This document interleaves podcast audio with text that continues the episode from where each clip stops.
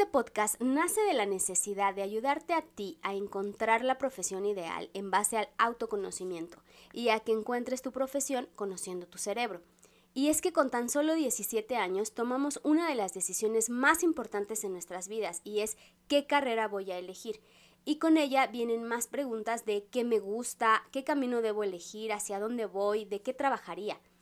Soy Pete Escobar y en este espacio encontrarás ese apoyo para tomar esas y otras tantas decisiones de vida. No estás solo, no tienes por qué estarlo, yo te acompaño en el proceso.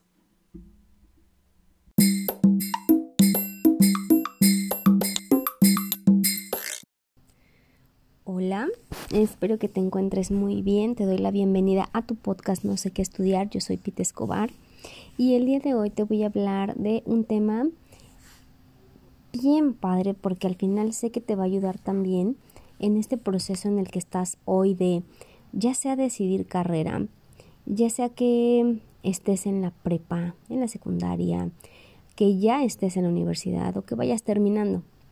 Porque estos temas de los que te platico aquí procuro que sean cosas que yo sé que no vas a ver en la escuela, pero que sin embargo te van a ayudar muchísimo en tu camino porque lo van a hacer mucho más fácil el día de mañana que ya estés en un trabajo o el día a día hoy en la escuela te va a ayudar muchísimo a desenvolverte mejor pues con tus compañeros en tu vida social, en tu vida familiar, porque son cosas con las que vas a andar en tu camino desde ahora y hasta toda la vida. ¿Y de qué hablo? De las emociones. Las emociones son ocho y las consideras básicas son el miedo, la tristeza, la felicidad, el enojo, asco y sorpresa. Y de ahí derivan miles. Y primero te pido que cierres los ojos en este momento en el que estás escuchando este podcast y que identifiques y pienses cuál es la emoción en la que más te encuentras todos los días. Identificar tus emociones servirá para poder controlarlas no puedes medir algo y no puedes controlar, controlar algo que no conoces. Por eso necesito que analices en qué emoción te encuentras casi todos los días. Durante así desde la mañana te despiertas y cuál es la primera emoción que sientes y durante el día cuál es la emoción que más sientes que te acompaña. Y no tienes que decírselo a nadie porque muchas veces no estamos tan contentos con esa emoción que nos acompaña todo el día. Pero no importa, o al final lo importante es identificarla para después poderla controlar. Tenemos una gran necesidad de que las cosas no cambien y de que todo esté bien siempre, de no salir de nuestra zona de confort o de siempre estar felices, pero a veces pues no sé, es como pasando nuestra zona de confort justamente, donde podremos alcanzar una plenitud o con esa plenitud que soñamos o cumplir esas metas. Las emociones pueden afectar también tu salud, por eso es necesario identificarlas. Es un deterioro día a día de energía que le llaman fatiga emocional y con ello se derivan enfermedades psicosomáticas o esto quiere decir, o sea, como no el tema del tema psicosomático, es decir, que una emoción te puede generar una enfermedad real. Entonces no anules las emociones, mejor abrázalas, identifícalas y gestiónalas. Es lo mejor gestionarlas que querer ocultarlas. Por eso es importante que identifiques en cuál emoción estás la mayor parte del tiempo para saber si es una emoción positiva o si es una emoción negativa porque no sé si, si has identificado o si te ha pasado, pero como que siempre queremos la solución sin pasar por el proceso, ¿no? Has escuchado que en ahora todo mundo queremos todo rápido y queremos las cosas ya y no queremos pasar por ese proceso. Es así como se ve no querer vivir los retos o conflictos o cosas difíciles que pasan en nuestras vidas, en, la, en tu vida, en mi vida, en la vida de todos. Ahora la siguiente pregunta que quiero que, que, me, que tú mismo te respondas. ¿Tú cómo solucionas los problemas? ¿Cómo solucionas tus problemas? ¿Tratas de huir o los afrontas? En el episodio anterior te hablé del miedo y te platicaba que debías afrontarlo en lugar de darle la vuelta. Que lo vencieras porque si no te vencía. Y que también abrazaras el cambio. Porque todo esto va de la mano. Dejas que tus emociones te dominen o tú las dominas a ellas.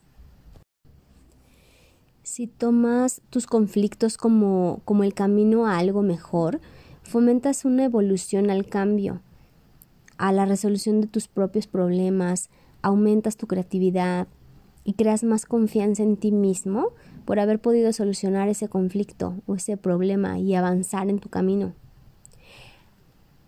Por eso abraza el cambio, abraza la confianza, cree en ti mismo, en ti misma y en que no existe nada perfecto. Practica gestionar tus emociones, no te limites, comprende la causa de esa emoción, qué es lo que te hace sentir así, qué es lo que te causa esa emoción. Para que trabajes con ello, trabajes sobre ello y lo modifiques si es necesario. ¿Qué, pasa? qué, qué, pasa eh, si, si siento esa emoción? Es decir, ¿Qué pasa, por ejemplo, si alguien te hace enojar? ¿Qué es lo que haces? ¿Explotas, gritas, lloras? ¿Dónde sientes esa emoción? ¿Lo sientes en la cabeza? ¿Lo sientes en el estómago? ¿Lo sientes en la garganta? ¿Dónde sientes esa emoción? Primero es identificar qué es la emoción, qué emoción es la que te domina más, después dónde sientes esa emoción. Todo eso es importante para poder gestionarlo. Cuestiónate todo, también te lo he dicho. Y esto es una de esas cosas que te tienes que cuestionar. Es qué emoción siento, dónde la siento para poderla gestionar. Y una vez que la identificaste, entonces ahora sí podremos modificarla por medio de pues de terapia y de cosas de, de inteligencia emocional, practicar la inteligencia emocional para que entonces puedas disminuir esos niveles de ira o de enojo o de ansiedad o de miedo, de tristeza. Entonces es importante identificarlas para poder trabajarlas. Y una vez que haces conciencia de las cosas que te suceden, es ponerles nombre, es aceptar que existen y con ello vendrá el cambio. Con ello vendrá aceptar que necesitas cambiar cierta actitud, ciertas cosas que no están bien, la forma en la que reaccionas, el respirar, el darte tiempo fuera cuando estás en una situación que sabes que te lleva al límite.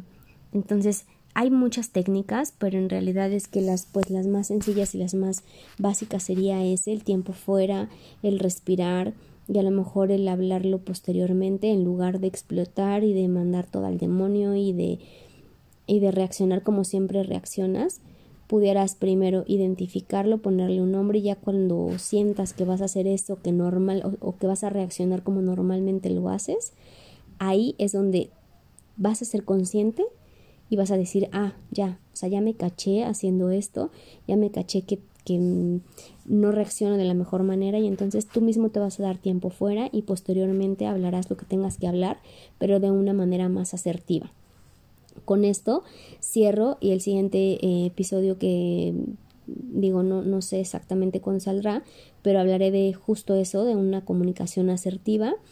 Y eh, pues para invitarte también que en marzo abriré ya el primer, el primer taller de inteligencia emocional para estudiantes entonces, si tú estás en esa situación y no sabes bien cómo manejarlo y no tienes herramientas de inteligencia emocional, esto te va a ayudar mucho, no nada más en tu vida estudiantil y social y familiar, sino de aquí para toda tu vida.